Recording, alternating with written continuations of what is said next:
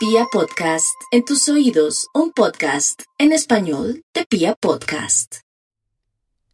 Compensar te invita a escuchar su nueva serie de podcast para que juntos encontremos una nueva forma de asumir el COVID-19. El capítulo que van a escuchar a continuación está basado en hechos reales.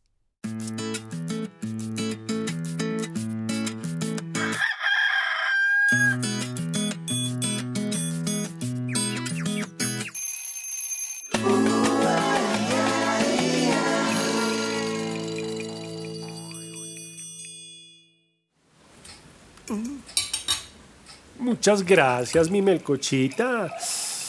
Estaba delicioso. Criollito, como me gusta a mí. Oiga, ¿y estos zánganos no recogen? Camiletas, Tatán, me hacen el favor y vienen y se llevan los platos a la cocina. Es que si no les digo, no lo hacen. Ay, después de esta cuarentena, esos muchachos cada vez están más pegados a esos aparatos. Vea, es que casi ni almorzaron. Y de una se ponen a chatear con los amigos. O vaya uno a saber qué es lo que se ponen a hacer. Mm-mm. No, Gladys. No es momento para ponerse a dudar de ellos. Usted y yo les hemos dado una buena educación y no podemos ahora ponernos a desconfiar, ¿no, señora? Sí, pero este encierro los ha cambiado. A todos. Reconózcalo, mi melcochita. El encierro nos cambió a todos. Pero son adolescentes y hay que darles su espacio. Lo importante es que tengamos todos los cuidados que nos han recomendado para empezar a retomar las actividades. Todos quisiéramos tener nuestro espacio. Ujú. ¿Y a usted qué le pasa, Gladys? Todo el almuerzo estuvo como ida y ahora esto. A ver, mi melcochita. Venga para acá. Ay, no. Venga para acá y ahora esto no. No, señora. Usted Ay. es así. Suelte a ver qué es lo que le pasa. dígame. Ay, ¿Qué le nada, ay, quieto, usted lo dijo, todos hemos cambiado. Ojalá poder volver a salir nos ayude a todos. Deje así que yo recojo. No. Me dio la vena del gusto usted. Estaba delicioso ese jugo. Ay, me acuerda de cuando bajamos a tierra caliente. Las frutas en la carretera. La brisa en la cara. Mm. Me encanta verla a usted bajo el sol. Como le sienta de bien. La pone tan bonita. Dígame una cosa. ¿No le gustaría que organicemos un paseo ahora que autorizaron viajar por carretera? Averigüemos un lugar que cumpla con todos los protocolos de seguridad y reservamos. ¿Qué dicen? ¿Tan mala fue la idea? ¿Qué le pasó? ¿Por qué llora Gladys? Por lo que me dice. Uno no sabe si salir o no. Ay, yo quiero tanto volver a la vida normal. Irnos de paseo. Ir a la peluquería. Arreglarme este pelo y mis uñas. Ponerme linda. Volver a mi gimnasio. Pero todo me da como miedo. Hay mucha incertidumbre, Jorge, y si nos vuelven a encerrar. Lo que más se aprendió de todo esto fue a vivir cada día, sin planear mucho. Haga planes para ver cómo se le desbaratan. Así es la vida.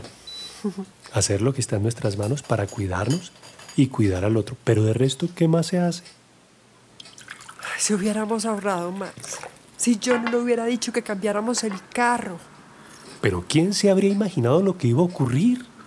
Nadie estaba preparado para esto. Jorge quiere que le confiese algo. A veces lo único que quiero es quedarme metida en las cobijas y no levantarme a nada. Y ahora que su negocio quebró, ¿qué vamos a hacer si a mí me despiden? No, señora. No, señora. A usted no la van a despedir porque usted es la mejor en lo que hace. Y yo le aseguro que en unos meses logro obtener un préstamo y vuelvo a abrir. Esto es temporal. No crea que ha sido fácil, pero en eso estamos muchos. Negocios nuevos o de toda una vida que no tuvimos más opción que cerrar. De verdad, perdóneme. Tal vez no he sido el mejor apoyo para usted en este momento. Yo sé que usted había soñado con ese negocio toda la vida. Y ahora, No, no, no, mi melcochita, me hace el favor y no me llora porque usted se me derrite. No, señora. Yo sé que usted nunca me había visto así, pero créame que siento que ya no puedo más. Me preocupa usted, los muchachos. ¿Cómo vamos a pagar el colegio? Los gastos, las cuentas que no paran de llegar. Su negocio, su mamita lejos y sola.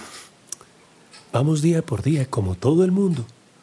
Mire, ya las cosas se están empezando a reactivar. ¿Será? Claro que sí. Incluso le aseguro que la temporada de Navidad empieza mucho antes que el Halloween.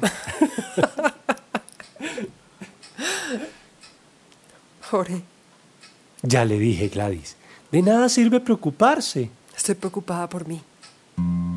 ¿Por usted? ¿Por qué? ¿Está enferma? Pues no sé, ¿Pero qué le pasa? no puedo dormir. Me despierto con el corazón que siento que se me va a salir del pecho.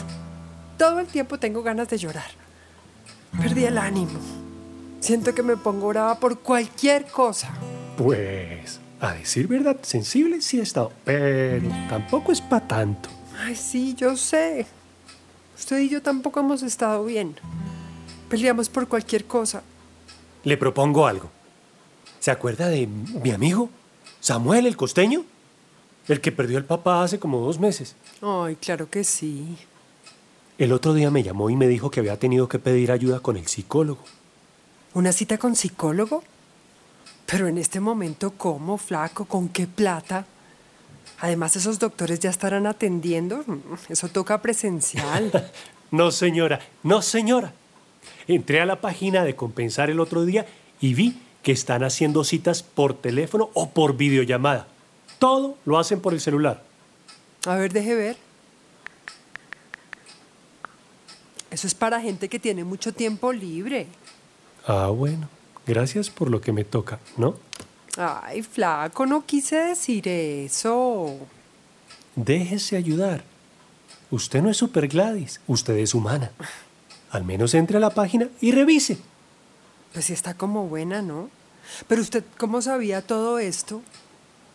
Pues es que yo le ayudé a mi amigo Samuel, que también tiene que compensar con el tema del psicólogo. Y ahí fue donde averigüé. No se pierde tiempo yendo y viniendo, ni hay que pedir mucho permiso en el trabajo, nada. Pues creo que le voy a hacer caso. Si necesita, me dice y yo me alquilo por un beso, no se preocupe. Eso es facilísimo. Lo quiero mucho. Y yo a usted. Mire, le voy a hacer una propuesta y le prohíbo que me lleve la contraria. A ver. Esta noche pedimos domicilio para que nadie tenga que cocinar ni lavar. No. ¿Qué le dije? ¿Qué le dije? No le permito decirme nada. Vamos a darnos ese gustico y punto. Usted y yo nos lo merecemos. Ay, Venga para acá más bien y se pega una bailadita conmigo. ay. Escúcheme esta frase que me la aprendí de un meme que me mandaron. Pura sabiduría popular. La vida no se trata de esperar a que pase la tormenta, sino de, de esperar a, a que yo me acuerde. Se me olvidó. Sino de aprender a bailar bajo la lluvia. Mercuchita.